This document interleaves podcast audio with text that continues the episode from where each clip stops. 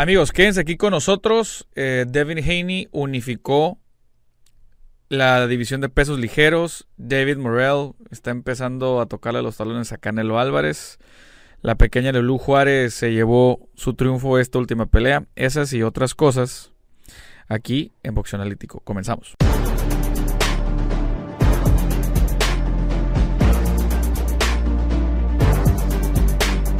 ¿Cómo están? Bienvenidos al capítulo número 19 de esta temporada 2 de Boxeo Analítico. Mi nombre es Esteban Franco, soy juez analista de boxeo. Y pues bueno, vamos a revisar lo que pasó el fin de semana. Y vamos a empezar obviamente con la pelea que más relevancia, por así decirlo, tuvo. Me imagino usted gente conocedora allá en casa, en el trabajo, en el tráfico, en el carro, en la casa del amante, etcétera, y de la suegra. Eh, van a saber que la pelea más relevante fue la unificación, por así decirlo, del campeonato absoluto de los cuatro cinturones entre George Cambosos y Devin Haney. Esa pelea se dio en el Marble Stadium de Melbourne, en Australia.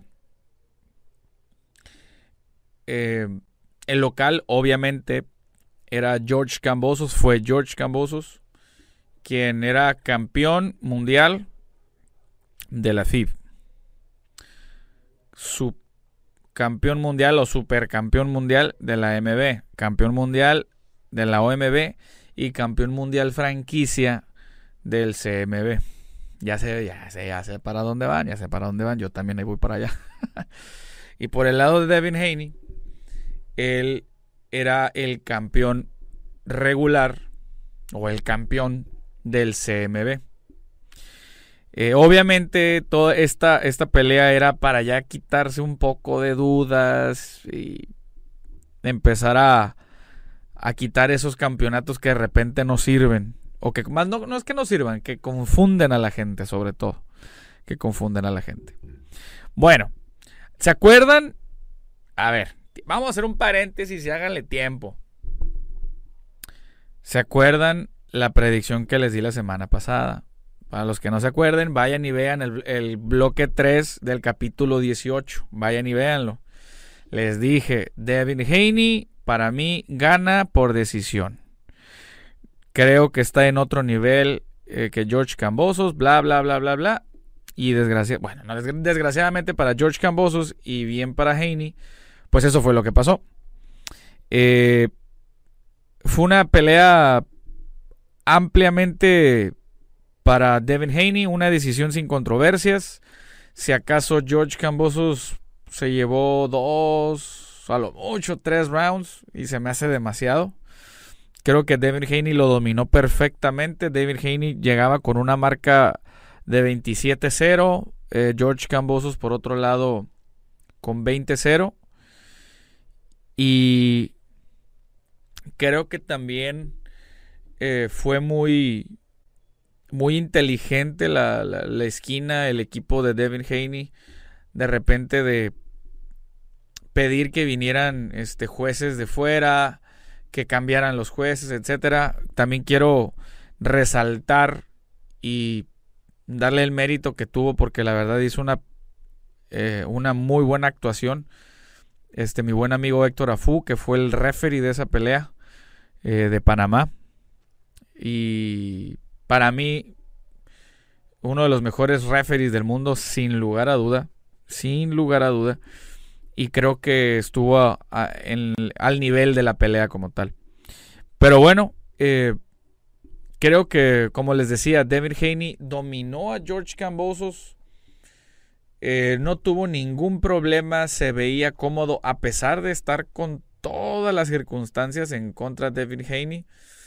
Acuérdense que también hasta el día del pesaje, ya en la tarde fue cuando pudo llegar Bill Haney, su papá, Australia y estaba a nada de no poder entrar al país y afortunadamente se pudo y creo que también esa fue un aliciente para Devin Haney. No sé si se acuerdan que el día del pesaje eh, George Cambosos en el primer intento no dio el peso. Se generó una controversia porque si le quitaban o no le quitaban los campeonatos. Al final del día hay una regla que tienes dos horas para ir a bajar eh, lo que, lo que te falta. Creo que tenía que bajar como 130 gramos a lo mucho, algo así. Y lo hizo sin ningún problema. También se, se comentó que la báscula se había eh, descalibrado, sobre todo porque en la plataforma donde se hizo el pesaje y todo eso había mucha gente. Entonces la superficie eh, tuvo un poquito de problema por la cual ya no era la misma. Palabras más, palabras menos. El detalle está de que dos horas después regresó sin problema George Camboso. Se pesó sin. Creo que nada más había, incluyéndolo a él, cuatro personas arriba en la tarima. Y dio el peso sin ningún problema. Sin ningún problema. Yo, la verdad, sí pienso que, quizás haya sido un tema de, de que se haya descalibrado la báscula y aparte tanta gente que había encima. No hay nada como lo que es la superficie del piso y no tanto una tarima, pero bueno, este será el sereno, las cosas se dieron, ya pasó. Y bueno, se los digo y se los vuelvo a repetir aquí, para mí George Cambosos no, o sea, sí, está bien, le ganó Teófimo López, estoy de acuerdo. Un Teófimo López que sufrió para dar el peso, un, un, Teófimo López que desde hace tiempo estaba pensando en irse de, los pesos ligeros, terminó eh, ganándole George Cambosos. Pero me acuerdo que hasta mucha gente lo metía en el top 10 libra por libra.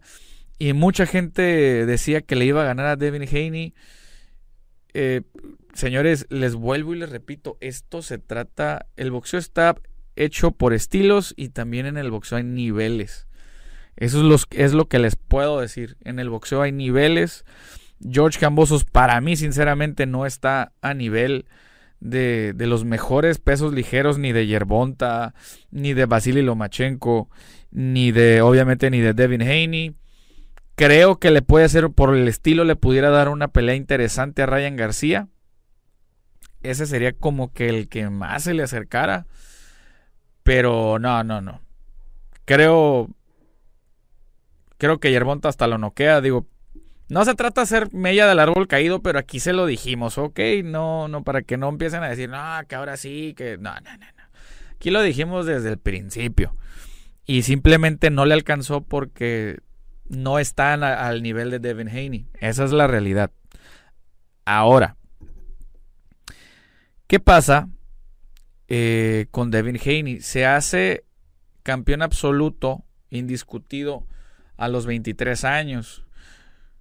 creo yo que es el, más joven actualmente de los que hay indiscutidos, pero posiblemente sea uno de los más jóvenes de todos los tiempos, ¿eh? de los que han sido indiscutidos. Eh, creo que Mike Tyson se hizo a los 21, 22 años, pero en la era de los tres títulos. Obviamente si hubiese habido un cuarto, lo gana sin problemas y hubiese sido otra historia. Pero bueno, habríamos de checar eh, los, las estadísticas. Pero bueno, ¿qué sigue para Devin Haney? Esa es la otra. ¿Qué sigue para Devin Haney? Yo creo. Él, él ahorita está en una, en una encrucijada. Y hace dos semanas aquí lo comentamos. La semana pasada lo comenté ya así muy por encimita, pero yo lo que quería era que estuviera el testimonio puesto para que luego no digan que uno está inventando cosas o, ay, pues sí, ya que todos lo saben. Nada, señores, aquí se los dijimos. Devin Haney se le acabó su contrato con, con Eddie Hearn y firma con Bob Arum y con Ludi Bella sobre, creo fue con Ludi Bella y en copromoción con Top Rank. Firmaron de la siguiente manera. Firmaron la pelea con Cambosos.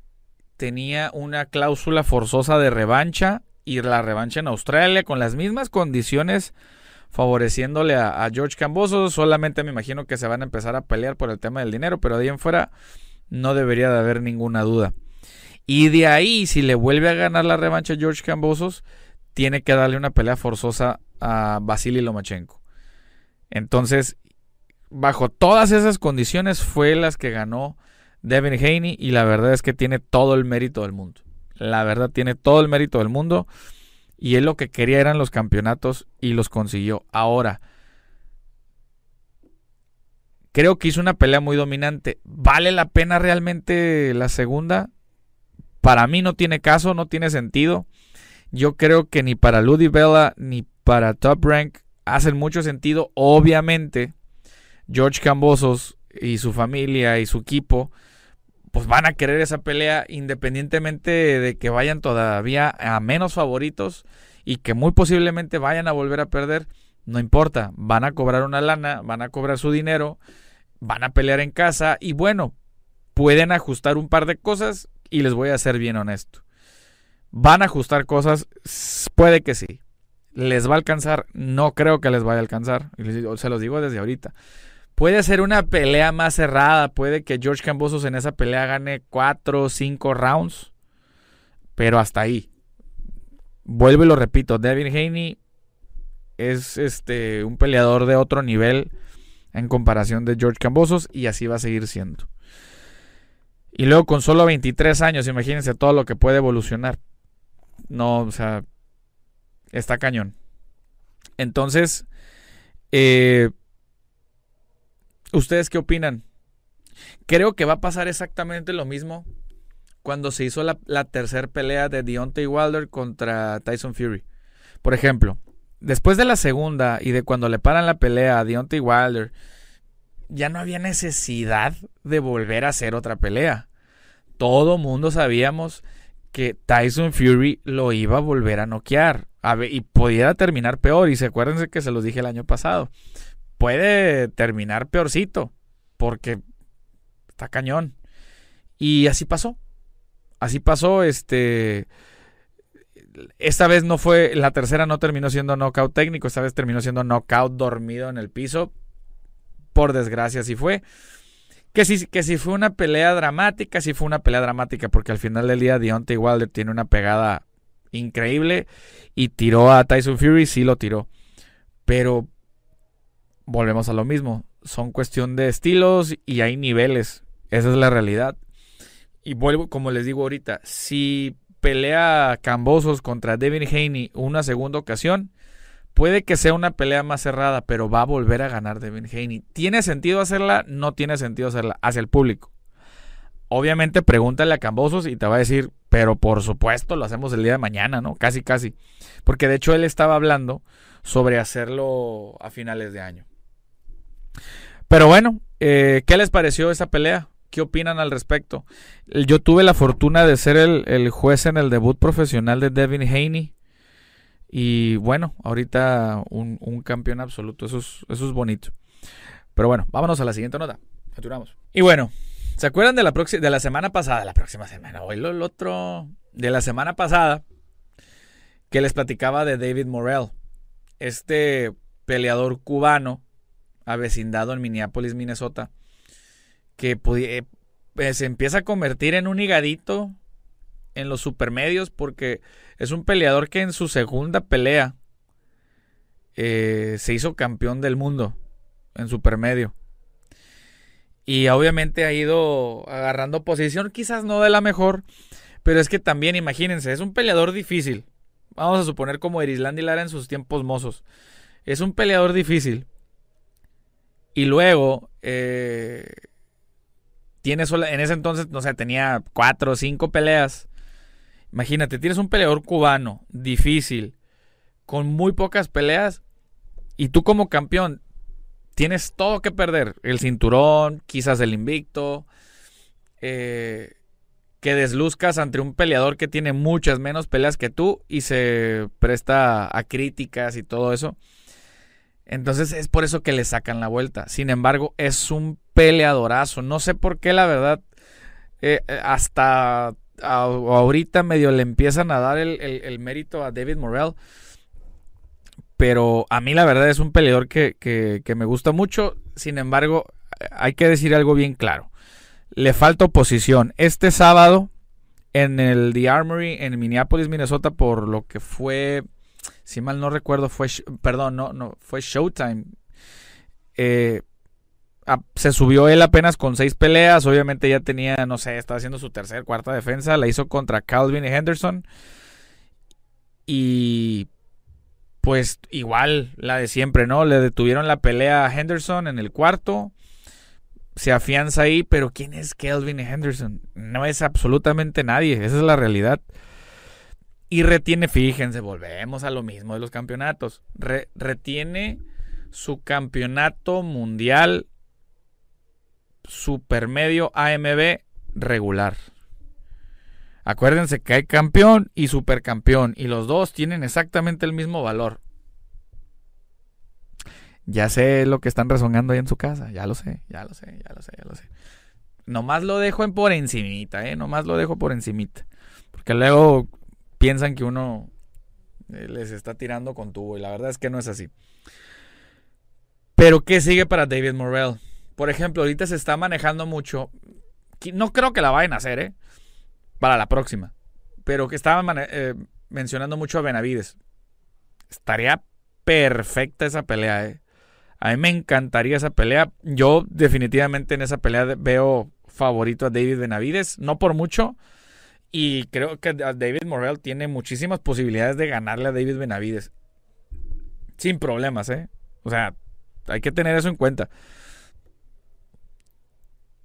Pero creo que David Benavides, para empezar a subir su popularidad, yo creo que pudiera hacer la pelea con Caleb Plant. Y uh, estaba pensándolo hoy en la mañana para David Morrell. Porque es que yo creo que me deberían hasta de pagar como matchmaker, la verdad. ¿O no, señor productor Barney? Eh, ¿Qué les parece la pelea de David Morrell?